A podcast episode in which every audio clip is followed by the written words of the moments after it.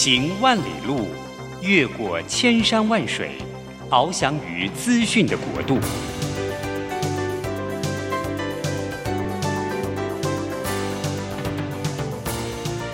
以全方位的视野，飞向更高更远的目标。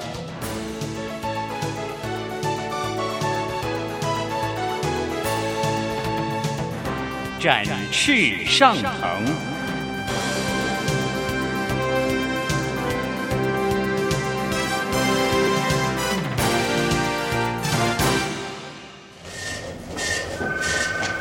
这工作不是我的专业，我之前没有做过啊。奇怪了耶，事情都已经那么多，都做不完了，老板还啰里啰嗦的交代一大堆。职场轻松学，透过职场达人的真实故事以及深入职场的剖析，在轻松对话当中解答您的工作疑虑，排除您的工作障碍。职场不能说、不敢说的，在这里一次让您轻松学。欢迎收听张敏敏制作主持的《职场轻松学》。桃园 FM 一零四点三 GoGo Radio，台北 FM 九零点九佳音广播电台，这里是佳音 Love 联播网。亲爱的听众朋友，您好，欢迎呢再来回到我们的职场轻松学，我是张敏敏。嘿，职场轻松学在每个礼拜三早上跟各位听众朋友碰面，那我们会请到各行各业的达人，当然我也请到了我们不同的一些意见领袖，还有一些我们的采访编辑群，可以透过不同的角度来看一看我们现在世界的眼光，还有职场的眼光。那我自己的喜好了。我会特别去邀请一些职场上面比较少见的职业，或者希望能够把这些不为人知或少见的职业带到我们的空中来，让各位听众朋友们呢可以更认识而更理解。好，今天我再度请到了我们的好朋友《商业周刊》副总主笔单小艺。那小艺呢要来跟我们谈一谈他自己工作里面也蛮有所感的一个题目，叫做压力。小易最近提到了一个名词哦，在跟我聊的时候，他提到了压力下的优雅。压力压力倒是蛮常见的，但是优雅倒是不常见。嗯、所以我就突然 echo 到各位，您还记得在去年的时候那个 FIFA 世足赛嘛？哈，我不知道你有没有看那个世足赛。然后在看世足赛冠冠亚军比赛的时候，进入到 PK 大场，我必须说，我整个人没有办法坐在椅子上，然后我站着，好，我那整个。用两只手捂住我的嘴巴，我就怕我叫太大声。我记得我那时候人在台中出差，我在台中的福华饭店，我在房间里面等到凌晨一两点，我隔天还要上课，可是我实在睡不着，然后我就看着 PK 大赛。然后当法国队没有进场，那一球没进的时候啊，我完全不管了，我就给他叫开了，你知道吗？后来啊，当我因为我我其实支持法国队了哈，因为我是 Loria 嘛哈。那我看到法国队已经没有办法拿冠军的时候，我就突然把我的眼光放到那个守门球后面的那些呃听就是听众就来的那些观众们，我发觉哦，我就看到一个守门员，他顶着后面如山大的压力底。以外，他还要顶着他们国家的荣耀，他还要顶着前方这个攻球的人的那种，你知道那种就是作战的策略，这种山大的压力，我不知道他怎么可以承受得了。我觉得我光看我都快要昏倒了。他一个人要去面对待会会射进来的球，我觉得那个守门员真的是太厉害了。所以我就想，诶，这个。我们因为刚过完中国年嘛，哈，也算是有个新气象。今年预计市场会比较动荡一点，压力应该是少不了了。我们就来谈一谈有关压力下的优雅。好，那我们呢，再再度的来欢迎一下我们的那个好朋友，来小易来到我们现场。小易你好，老师好，各位听众大家好。哎，刚好是农历年过后，哎，对，好，也补祝大家一下这个兔年新春。发大财，行大运哈，小易，因为是商业周刊嘛，你在商业周周周刊呢、啊，嗯、每个礼拜见刊，应该压力很大，非常。可不可以跟我们分享一下，你们内部在面对每个礼拜出刊的这种压力，你们是怎么沟通的、啊？呃，其实我们以初稿的状况来讲的话，我们通常是在一周前就会开始沟通，也就是说。其实他就马不停蹄，马不停蹄的，所以就是我这个礼拜稿子出完之后，我接下来礼拜一、礼拜二的时候，我就要沟通再下一期了，所以他就是一直不停的，很早就一个礼拜前就会开始沟通，甚至更早。可是还是有些时事性的主题啊，你要怎么样去提早作业？如果是时事性的主题，那就是看天吃饭，就是我们就是当天决定，然后你就要马上开始进行，那就有多少时间就是掌握多少资料了。哦，OK，所以你们通常作业时间都会拉到一个礼拜之前。对，哦，标准的标准的一个礼拜。可是我觉得这个压力也是挺大的，因为因为一个礼拜看起来好像很多，但你们其实还要资料收集，然后还要分配工作，而且那个还要过你们的编辑群哦。对。所以我觉得那个压力其实是挺大的。呃，我们的这个流水线哈，或是供应链啊，其实很短。因为它的，因为它这个产品的周期很短，每一期只有一个一个礼拜，所以这个链是很短的。那链很短的意思的话，那意思就是我们每一站停留的时间也相对的要短，而且要很到位。所以以我们这一行来讲，时间压力是最大的压力，就是东西到你这这一点的时候，你在。几时间期限内，你一定要出手给下一下一站了。哇，不然后面的人要等你，对不对？对，就会压缩到别人的时间。那你就是你压缩别人的时间，因为你最终出场的时间是固定的。对，所以你用的时间，如果你超过你应该可以用的时间的话，你就是挤压到下一站。是，那下一站的时间被你挤压到，他就要加倍，他的压力就加倍嘛。对，所以我们这一行的呃一个共识，或者是他的累积，它。它的它要顺畅的话，很大的一个点就是大家都要到点。嗯、那所以说，这个到点就是时间压力是最大的。到点会不会需要每个人的工作实力要相当？欸、就是对啊，那个实力总要相当吧。嗯、就是你今天是一个好的采访记者，我是一个好的编辑，然后我。可能在排版，我有另外好的排版或美工帮忙，就大家实力要相当。当实力不相当的时候，就会卡在某些点，他就开始花时间了。老师，我我跟大家报告一下，这个就跟所有工作一样，人品比较重要，人品比较具决定性，而不是能力。意愿永远比能力是在前面的，就是。到点这个事情哈，除了你的能力之外，更多一部分是关乎于你的承诺嘛。我对工作承诺，我对团队承诺，我多我多看重我底下那一关。如果我就是看我底下那一关不顺眼，我就是要搞你嘞。哦，也是有可能，所以是人品哇。看起来有些不好说的部分，我就不继续问了。也有很多，其实像有很多状况，不一定是我们这一行，就是跟这种流水线供应链有关。你一定知道，有时候人就是会难免会出现状况。是的，他也不是故意的，可是他就是此时此刻，好比我就遇过，我有一个是上游，轮到他的时候，他那一晚就在掉点滴，你怎么忍心去？你怎么忍心去逼迫他呢？对啊，就人总是会有状况。是，那我我能够做，就是我把他。拿过来，因为时间要到了，我就把它拿过来，我把它一起做。你要自己做，对对，这的确是我最近就遇到一个状况，就是我跟我的属下讲说，你过年的时候一定要赶快把过年的 email，嗯。就是那个什么叫过年的 email？就是各位我不知道你有没有收过那种罐头讯息，就是过年的时候，然后会有个公司他给你一个 email，祝你新年快乐或什么快乐嘛。那明明我们很早以不，我很早以前就下了这个指令，就是你要赶快把那个 email 的，就是 greeting 祝贺的 email 呢，赶快弄好。对。就他呢，他老呢就拖到我们要发的前三天。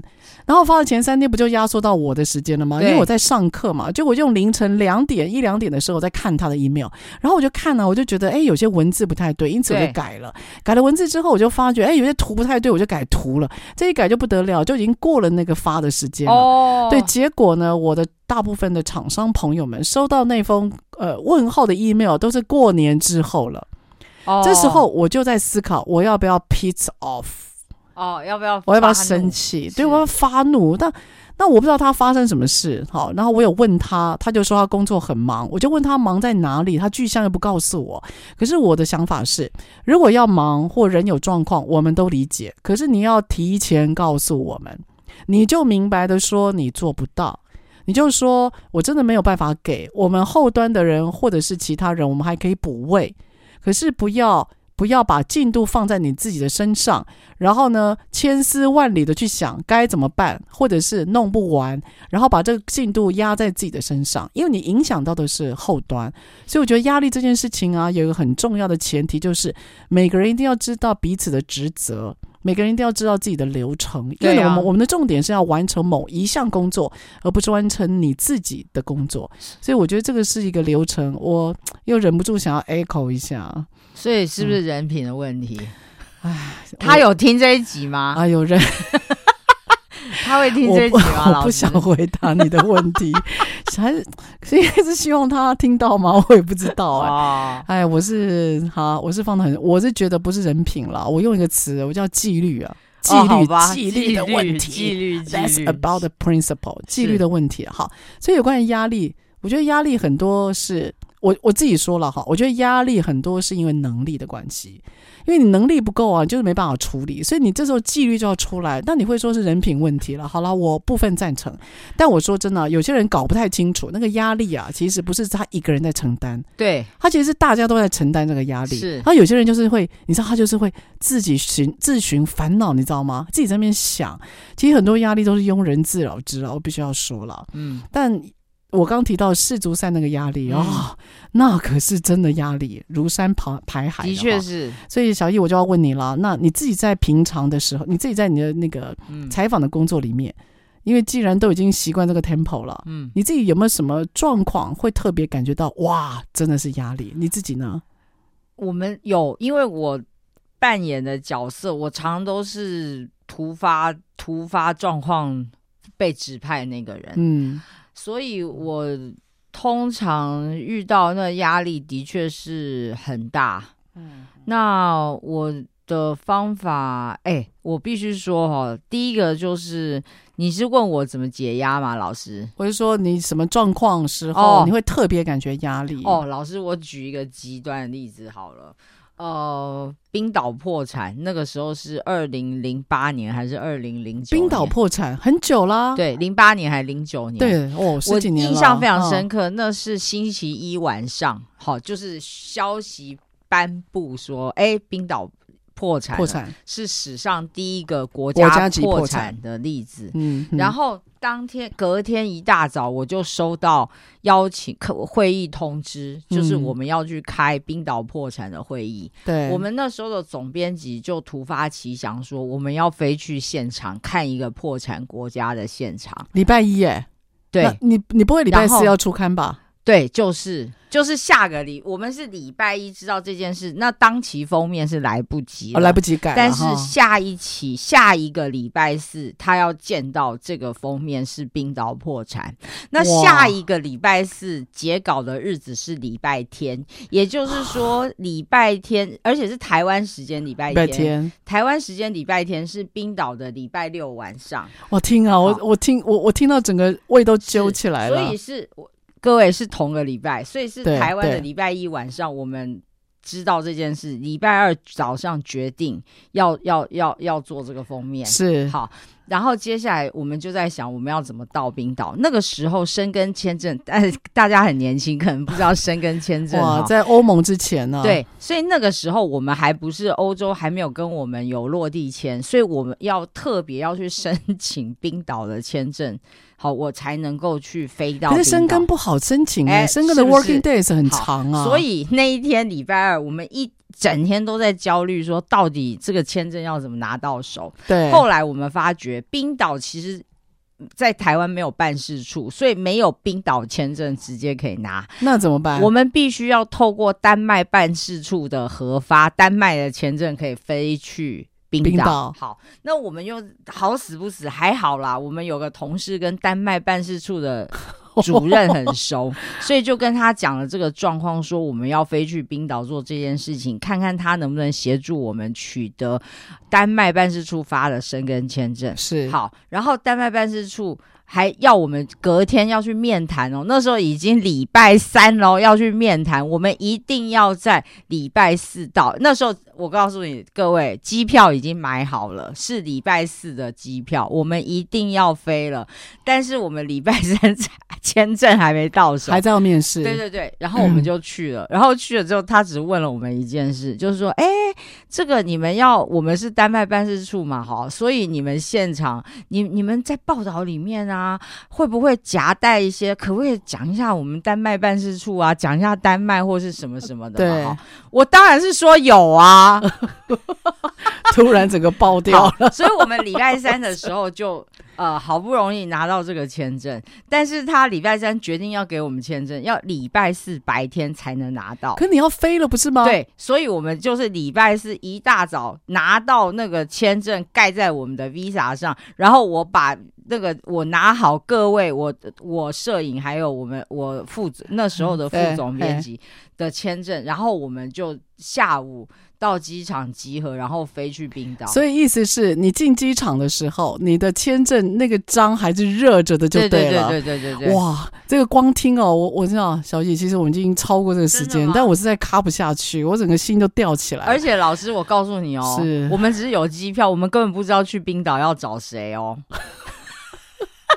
你各位觉得这压力如何？哇，这压力真，而且你是被丢到。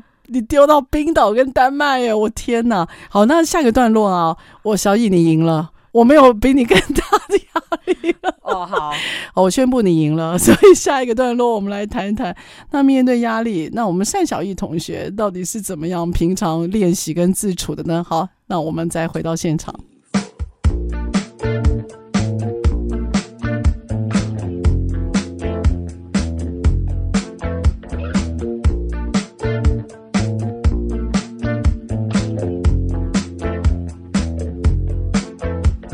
was closing all the blinds just so you could sleep the night through. I was staying by your side just so I knew you were okay. Then I was opening the door just to see if you would walk through. I started painting all the walls just to see if you like the shade. I would love just to be stuck to your side, not with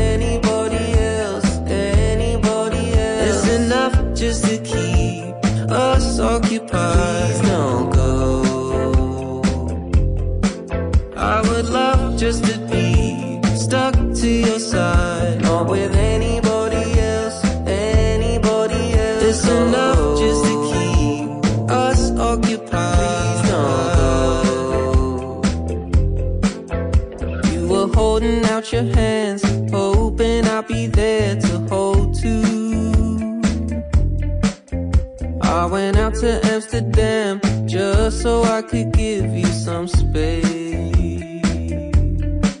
But I kept opening my door just to see if you would walk through. But now I'm painting on my walls just to see if you like the shade. I would love just to be stuck to your side, not with anybody just to keep us occupied. Please don't go. I would love just to be stuck to your side, not with anybody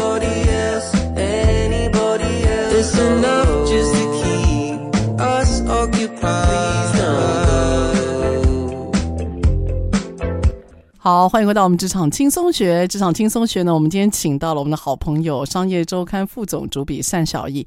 在今天呢这一集节目，我们谈到了压力下的优雅。小易把自己的回忆带到了二零零八年冰岛破产的那一次采访记录。好，整个让我在上一段的采访完全没有办法卡，你知道吗？我们已经那个段落好长啊，所以小易啊，你可以告诉我们那。你提到了压力本身还会有推的动作，对吧？对，你不知道这趟去丹麦要找谁，冰岛要找谁，那怎么办？你们团队发生了什么事？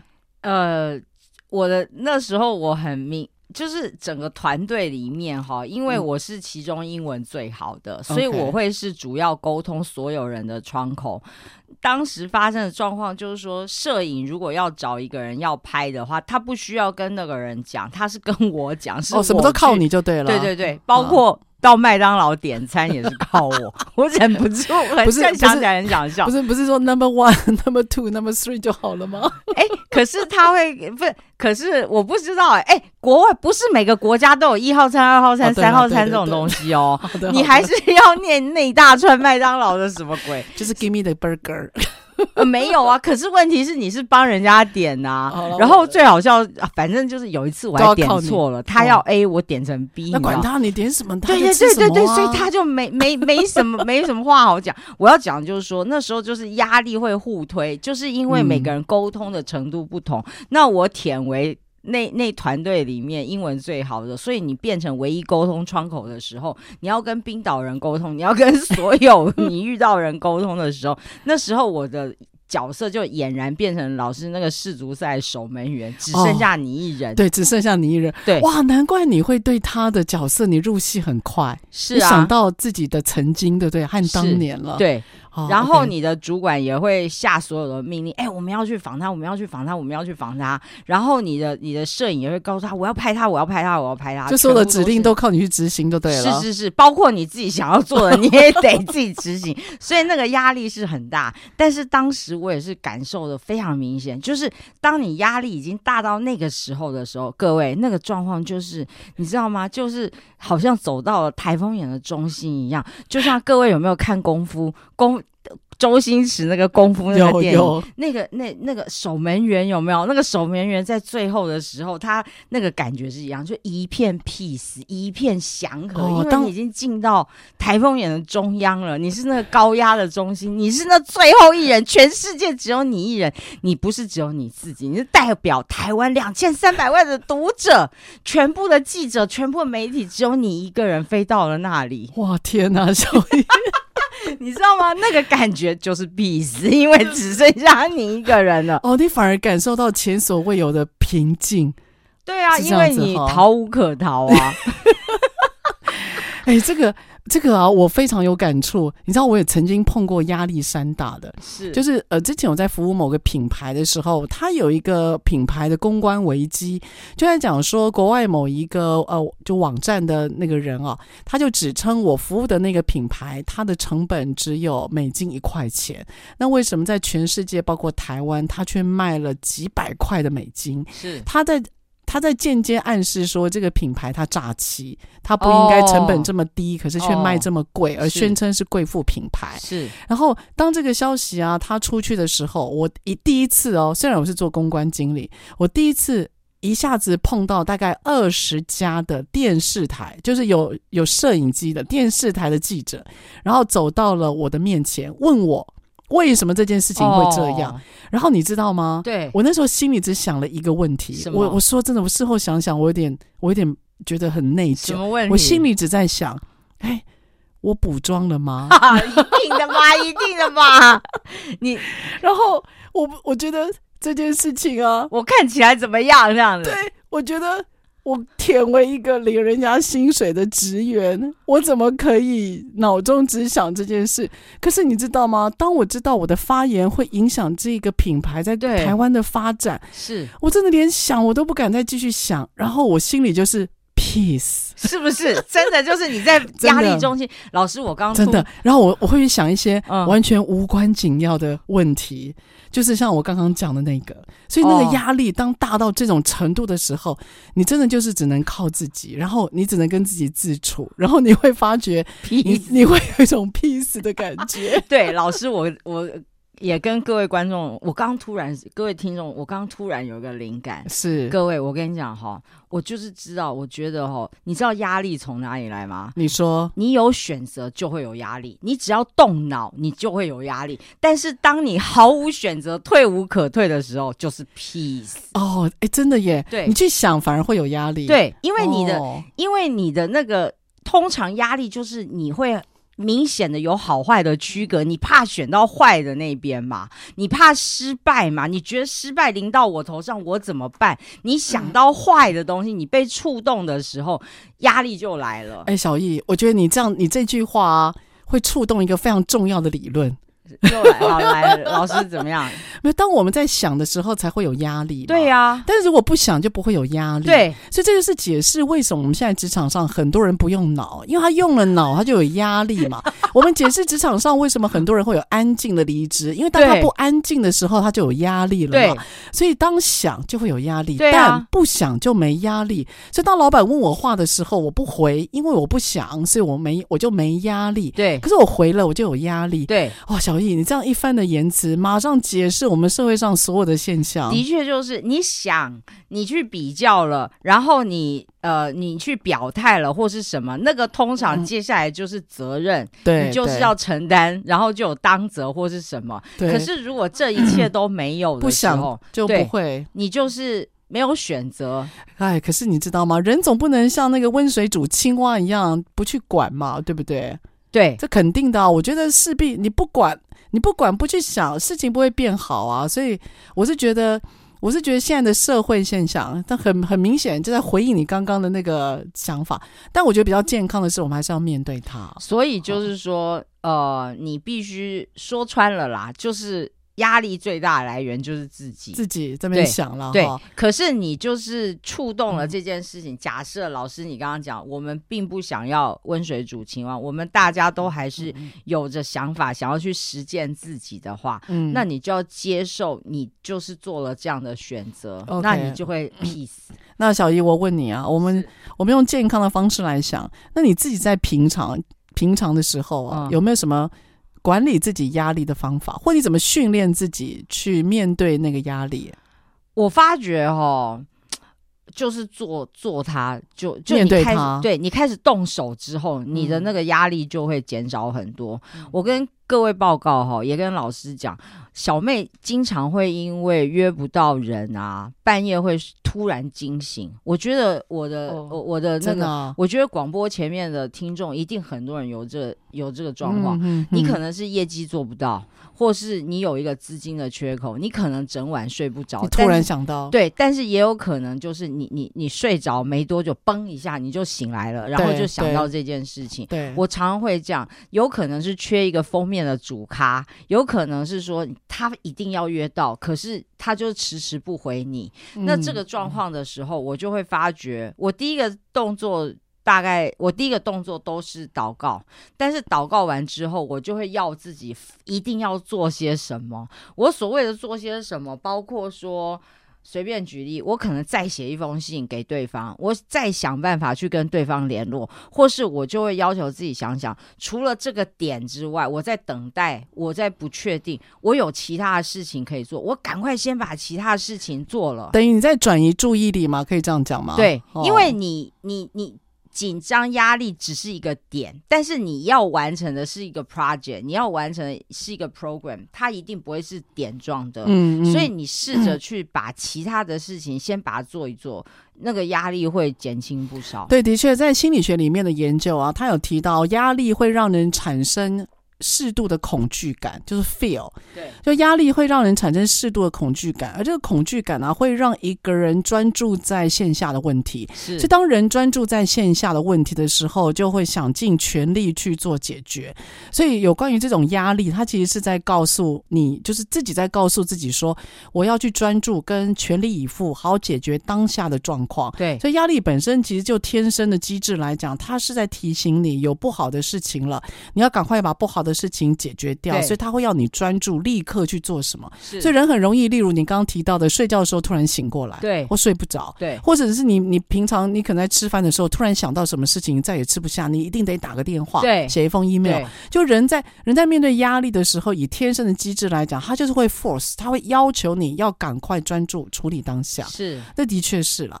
那你自己可能下个段落啊，小姨跟我们谈谈，就是那你在面对这种压力的时候，你转移注意力以外啊。那你在面对那个二零零八年，例如像这样子的比较大震撼、压力的那个当下啊，你自己有没有什么会提醒自己的，或者是比较呃比较大的，你会去磨练自己的，好吗？好，下个段落再回来。好。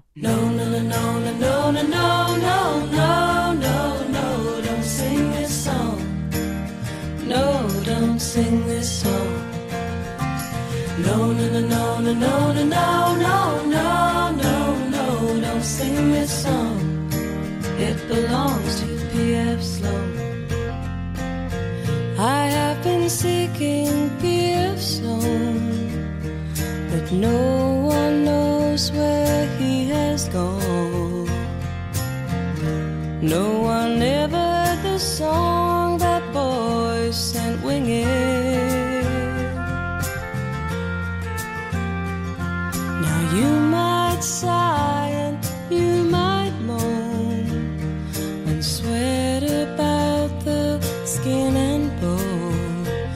just smile and read the Rolling Stone while he continued singing.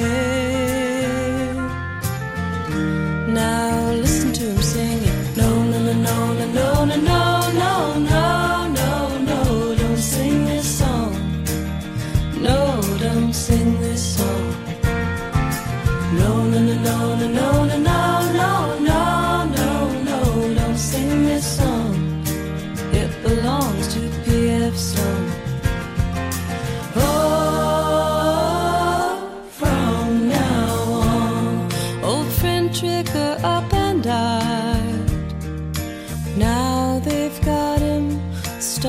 You know they've tanned his hide and crucified. Now he's staring glassy eyed out through the parlor door. Nixon's come and bound to stay. He's taken all my sins away. I heard it on the news today, but it set my to ring it.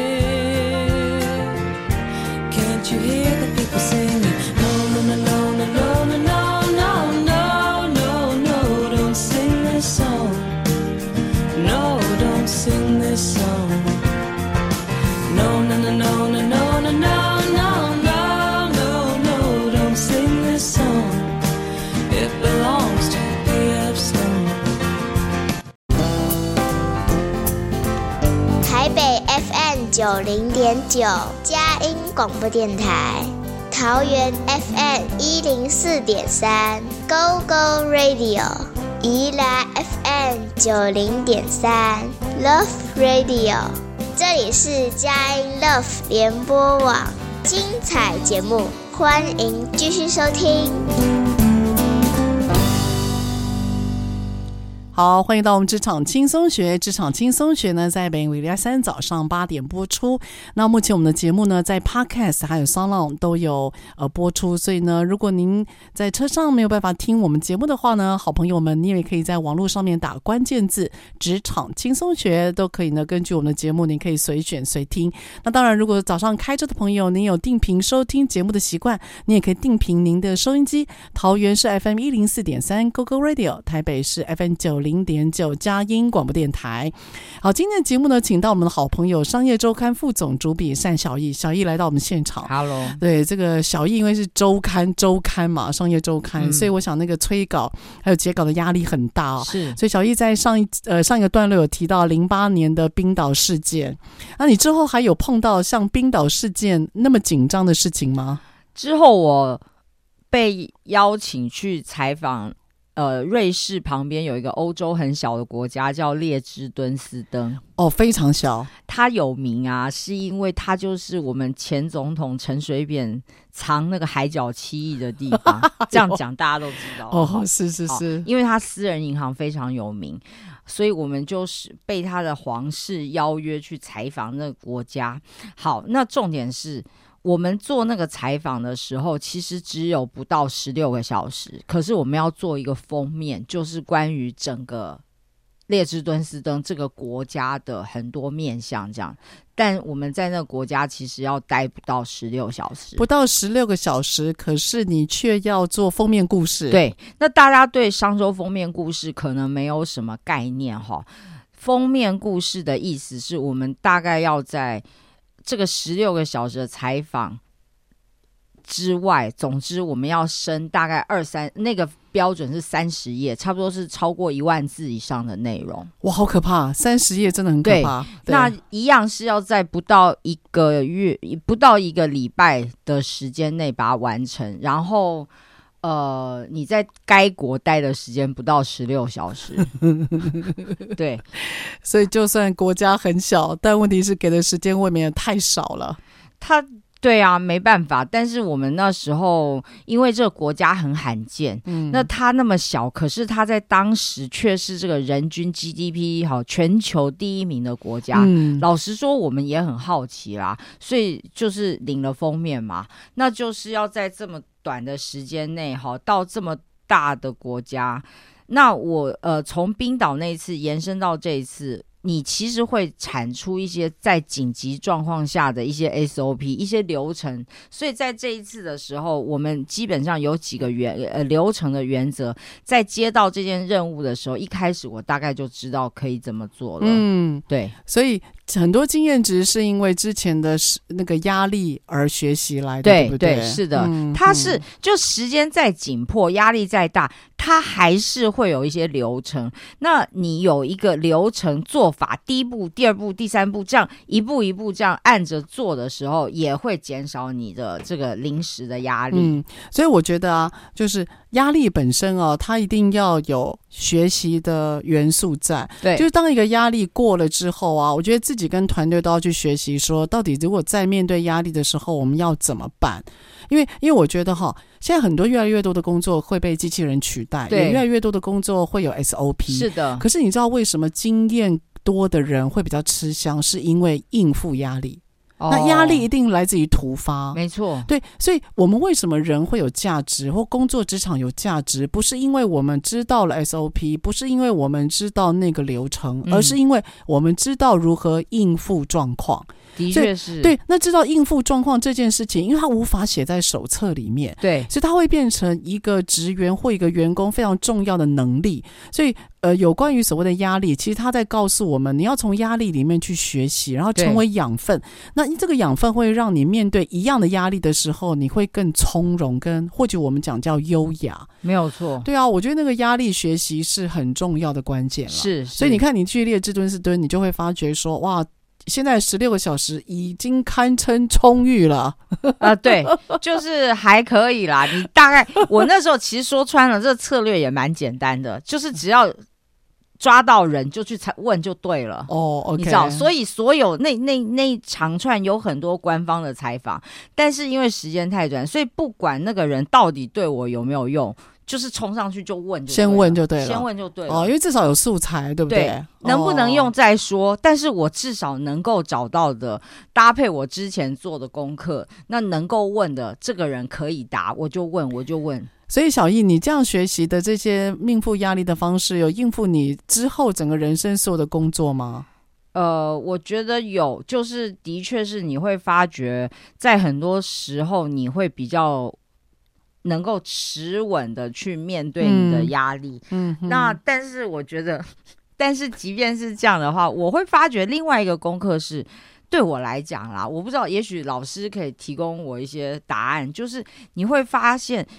当你是那个沉稳的人的时候，哎，我发觉另外一个课题是，你会面对旁边那些 panic 的人的时候，那个反而也会是个压力欸。哦，OK，就你团队团队情绪很慌张，对，是，对，就是我对我来讲，就是我我我我沉稳了，但是我。面对我周围的人是陷入一片忧忧烦的时候，我其实没有那个，我觉得我还你没有那么紧张了。对，但是我会发觉哦，我面对他们的那些东西，就他们的情绪，反而在那个状况下也会带给我压力，会影响你。你会感觉到他们很忧烦，可是你的说法没办法去让他们相信说，哦，原来现在不要急着，不要压力那么大，哦，或是怎么样，okay. 就是。他们的情绪对会影响。所以你会觉得说，你经历这么多，但是你的主管并不大。你的你现在的主管并不一定经历过你经历过的事，所以当他们不一定买单你的应付压力的方式的时候，反而是你另外一种压力，对啊，是这样子吗？或者是我的 team member 也是哦。假设我告诉他们，你们先不要慌张，我们现在要做的是停下来，冷静的想一想，对，先把计划做出来之后，我们再开始决定我们要做些什么。听起来蛮正常的啊。没有哦，没有哦，他们就会觉得不行不行，我们时间很很少了，我们一定要现在赶快乱七八糟先去做些什么事情。哦，所以我常讲那个。莫慌莫急啊！你知道慌就是慌哦，或急就是乱，乱就是错，错接下来你知道就更麻烦了。所以这个我我部分 echo 了。你知道我现在的方法是哦，如果我旁边的人比我比我慌，对，我会在语调跟表情上面让他冷静。是的。老师，其实这个就是回到我们的这次的主题嘛，嗯、压力下的优雅。是的，其实我那时候哈、哦、看到这几个字，以及老回馈你老师刚刚讲的，的确各位没有百分之百的优雅，千万虽然我们中国人是说哈，呃，泰山崩于前而色不变嘛，意思是一模一样的，老外就叫。呃，Grace under pressure 就是压力下优雅，其实一模一样。但是真实的状况是不可能有百分之一百的优雅，嗯，嗯一定是某个部分是用演的。因为如果你是身为领导人，不管你是带两个人、三个人、五个人、一百个人。你必须要在这个状况下，你要有这样子的演出。对的，对的，对。可能演出有些人会觉得很负面，很负面。但我自己真心觉得，如果你要带团队，会成为一个让大家愿意跟随的领导者啊。的确是。那种刻意的表现，或者在大家面前有一个形象，在以稳定军心是有关键的。对啊，嗯，对啊。我记得，哎，老师，我扯一个历史的故事哈，呃。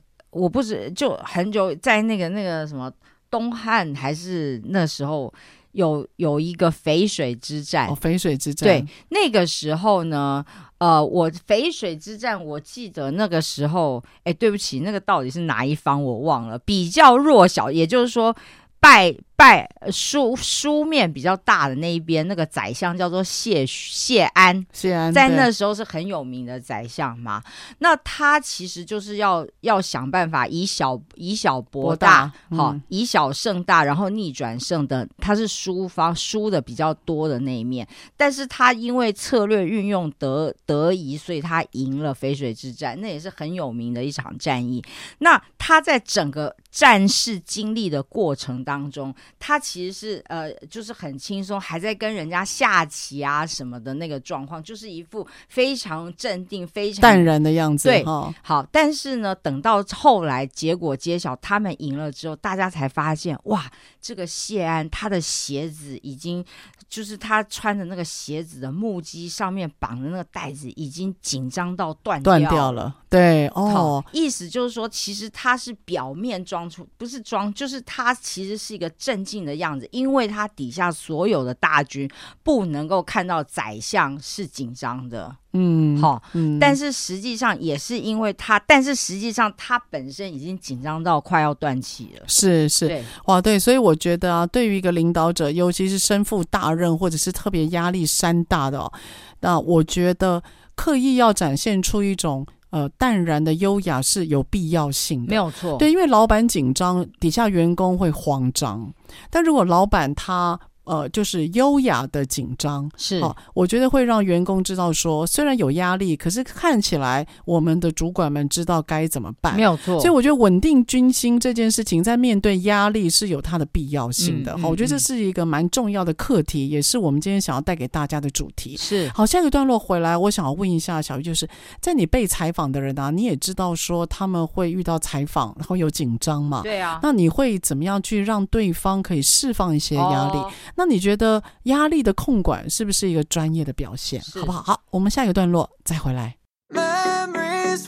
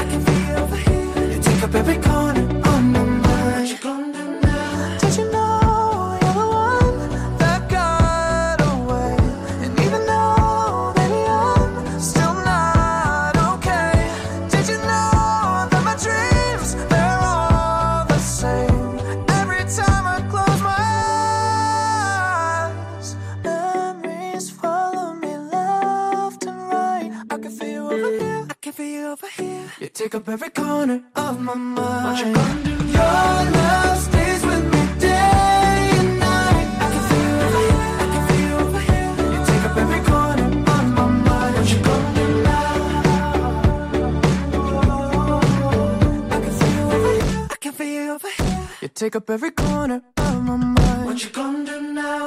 好，欢迎回到我们职场轻松学。我们今天呢，请到了我们的好朋友单小叶，小叶来到我们现场，谈一谈有关于如何在压力下展现优雅。是，好，事实上，我觉得这个优雅这件事情，应该都是学习来的，是跟过去的经验值是有关的。对。那小叶，我记得这个，你记不记得我们两个每次都会谈那个薛克顿？对，薛克顿他的日记里面呢、啊，哦、不对，嗯、薛克顿成员的日记里面就讲了一段话，他就是说，呃，表情。表情是统御人重要的武器，的确是。对，我觉得那个表情还有声音了哈，会让团队会知道老板的意向。我觉得这件事情还是要刻意去练习，不要让团队过于慌张。是，我就有听一些 CEO 讲过，嗯，他就是要练习笑，你知道，就是不管任何时候，就是练习笑。哎，这个这个倒不错，练习自己永远就是脸上。保持一抹笑容，对，那这个笑就是，不管你遇到你讨厌的人，也是要对他笑；然后遇到很紧张的时候，也是要笑。对，我觉得有人就说啊，笑要练习哦，对啊，笑要练习啊，刻意的笑啊。然后有人就会说，这样不是假笑吗？我就都跟对方讲，你信不信？练久了就会变真的啊。对，对，这就是练嘛。那只是在于你要不要练这件事情啊。的确是。对啊，我觉得，我觉得好像。再怎么样，有一张笑脸，就算你笑起来看起来很僵硬，好歹对方会觉得你在努力啊。可是你不要，你不要连努力都不愿意付出，然后就直接劈头就骂，劈头就念，那个会让属下或其他人其实更紧张。嗯，嗯，那有时候我会碰到啊，对方会讲说他听到坏消息嘛，哇，那个票跳掉了。我，假设啊，听到人就会说。我上次不是跟你讲，那个人要特别注意吗？你看，当你在当我们听到坏消息的人，我们这样继续跟对方讲，那我我问你，来报告的人他要怎么办？就是事情都发生了，他也很无奈，他也很无奈。谁愿意跳票啊？谁愿意有坏消息啊？嗯、可是我们阶级越高，哈，我们职位越高，我们年纪越长，我们越有能力，就是要承担呐、啊。不然你坐那个位置要干嘛？不然你就是躲起来嘛。嗯，所以我觉得。我觉得一个主管或者一个高阶的人物了，还是要能够去承担这些我们讲的坏消息，的确，然后让自己展现优雅，因为我们能做就是往前嘛。是啊，这就是往前，然后让每次的压力都成为一个有意义的养分，我觉得这是最重要的。对了，好，所以小易，我们主题我们翻转一下啊。对，你今天假设你是采访的人，嗯，然后你发觉被你采访的人很紧张，很紧张，你要怎么样让对方？因此放下紧张，而让你可以达成你的任务呢？你有没有这样的经验？有，其实也蛮多的。嗯哼呃，第一个，他我先讲一下，通常你如果受访会紧张的原因，哈，第一个就是你不知道对方要问什么，哦、他会紧张。对。第二个是他觉得他自己很不会讲话。哦，他有疑虑了哈，对，他有担心，对，他觉得他自己不会讲话，他不会表达，然后他也会再来才会是呃，他不知道你要写，他接下来就是因为他担心，他不知道你他你要问什么，以及他会觉得他自己不会讲话，接着就是会担心说你万一写出来的东西跟他讲的表达不一样是怎么办？OK，那我我先问一下第二个啊，就是、嗯、也是我的好奇啊，他不他不会讲话，不是就是。我怎我们怎么知？假设我们被你采访，对，那我怎么知道你接下来会写什么？我要怎么样用我的回答内容，然后可以引导你写的方向呢？你有没有什么建议？呃，这个就是。我会我的建议就是事前你跟记者的对焦很重要，沟通，对，嗯哼，呃，第一个当然你会跟他要说他现场的问题嘛，哈、嗯，他他的问题，然后再来就是针对他的问题呢，如果可以的话，就是进一步跟他沟通说，你这呃你这一题他大概真正的意要的答要的是什么想法是什么？对，OK，然后再来就是说。呃，你要呃，实际上他可能现场的时候，他可能会有很多问题是跟你想的不一样的。嗯、那如果是这个状况的话，我觉得呃，老板自己或是他的幕僚人员必须要具备一个能力，是你要能够假回推他大概要写些什么东西，对，对，然后用这个东西去理解，或者是说协助老板去答出他要的。呃，你你们要讲期待的，OK，对，所以其实你看，如果就有小一这样的回答，如果我们是要面对大众的话，对，或者面对比如说现在很多的采访嘛，不管是 YouTuber，对，或者是文字上面的记者，也许我们如果要减低自己的压力，我们就可以问对方说：“请问你这个问题，你真正想要写什么呢？然后你问的这些题目，那有没有到底篇幅长或短呢？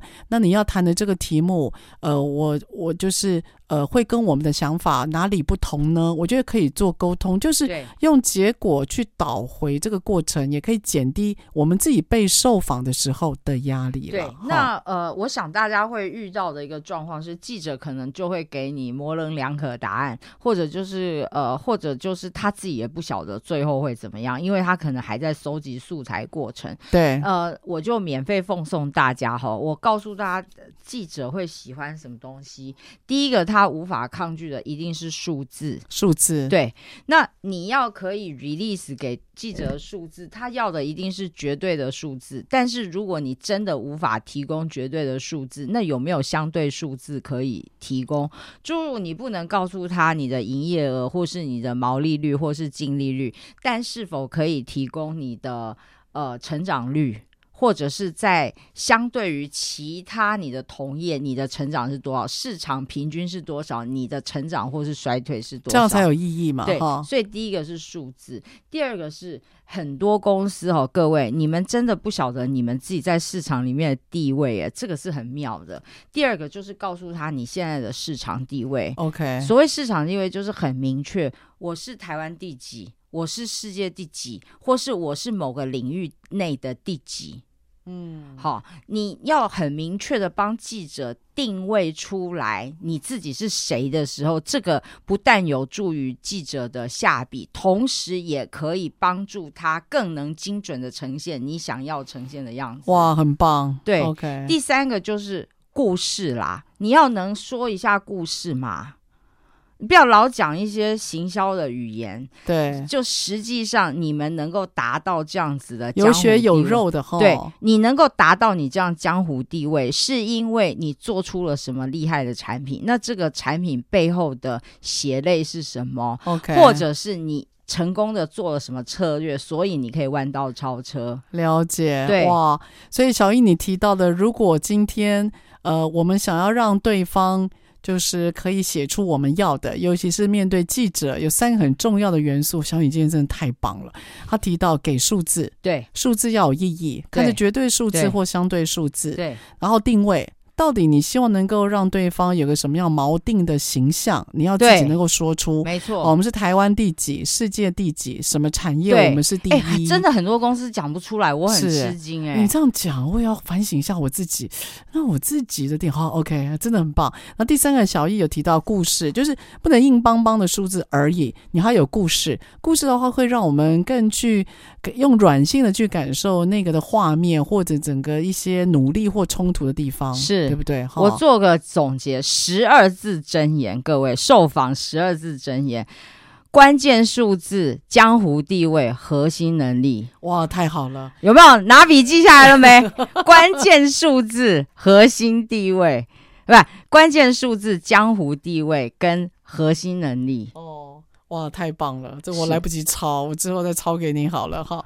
好，所以呢，有关于数字，还有地位，还有你的关键能力，要能够故事化、数字化，对，要定位。对，好，那小易再回到我们的主题，就是有关于所谓的优雅，对，还有这所谓的压力、呃、压力啊、哦嗯。你认为什么叫做适度压力？什么叫过度的压力？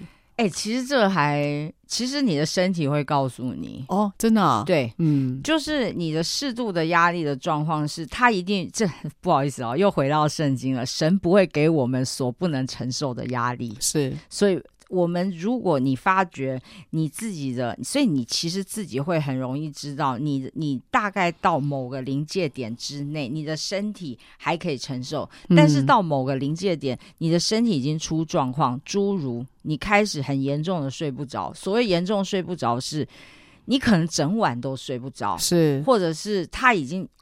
Under 你的安全值很低的睡不着，嗯嗯、包括说你可能真的吃不下饭，哦、你甚至开始拉肚子，OK，有吗？哈，身体的警讯，对齁这种状况，连身体都已经出现这个，那你就会知道你真的 burn out，你你真的压力过大。其实小易，我非常赞成你讲的，就是当我发觉我压力超过临界值的时候啊，我会有几个阶段。第一个，我脸上会出荨麻疹。是。对，我会出荨麻疹，然后第二个就是我会发觉晚上不容易入睡，没错，嗯，然后第三个就是我会发觉我无法专心，就我会、哦、我会一直东跳西跳，东想西想，然后我发觉我静不下来，对，甚至我会坐立难安的时候，我就知道那个超越我的临界值了，对，对嗯、那其实如果在这个状况下的话，如果最好的方法，我都是我。我都会建议人家，就是说，你这时候就是要让自己能逃就逃，你就想办法放下这一切，嗯、要能够舒压。其实这就是要要要点勇气，你知道吗？嗯、就是你得要开口跟你的团队或是怎么样，告诉他们说，我现在真的不行了，对，对请你们现在帮我扛一下，我我先逃离一下，不然我接下来真的撑不下去。哎，我真的觉得，如果您是在工作的话啊，或最好你在舒压的时候，旁边要有一群团队要帮你。呃这是真的，支持团体很重要，支持团体很重要哈。对，这是我非常赞成。所以包括支持团体，还有自己的自觉，能够连在一起的话，我觉得舒压的管道能够出来，然后也理解自己需要舒压，是一个我们面对压力都要学的职场的课题。真的。好，所以我今天非常开心，请到小易谈到有关于如何优雅的面对压力，那跟你过去的压力学习有关哦。小易提了一个很棒的例子，就是他在二零零八年的时候访问冰岛事件。对，然后呢，他学习到了一个 pattern。之后呢，接下来他要学习到，哎，怎么样，也就是让别人放松哈。所以这个有关压力如何自处，如何帮助别人以外，小易还免费附赠了。如果您要有一个好的采访结果哈，我没有全抄，十二字真言我简单讲一下，就是要有那个呃关键的数字。江湖地位和核心优势这些东西一定要出来，那么你比比较知道说，哦，原来我的东西对方可以符合对方的想法，所以焦虑会少一点。对，好，所以今天这一集真的很开心。那也希望各位刚过完中国年的你，哎，整理一下您的心思。我相信今年会有很多的压力，但是呢，好好的训练自己，让压力可以优雅的面对，也是我们很重要的今年课题哦。好了，我们下个礼拜三早上空中再会喽，拜拜，拜拜。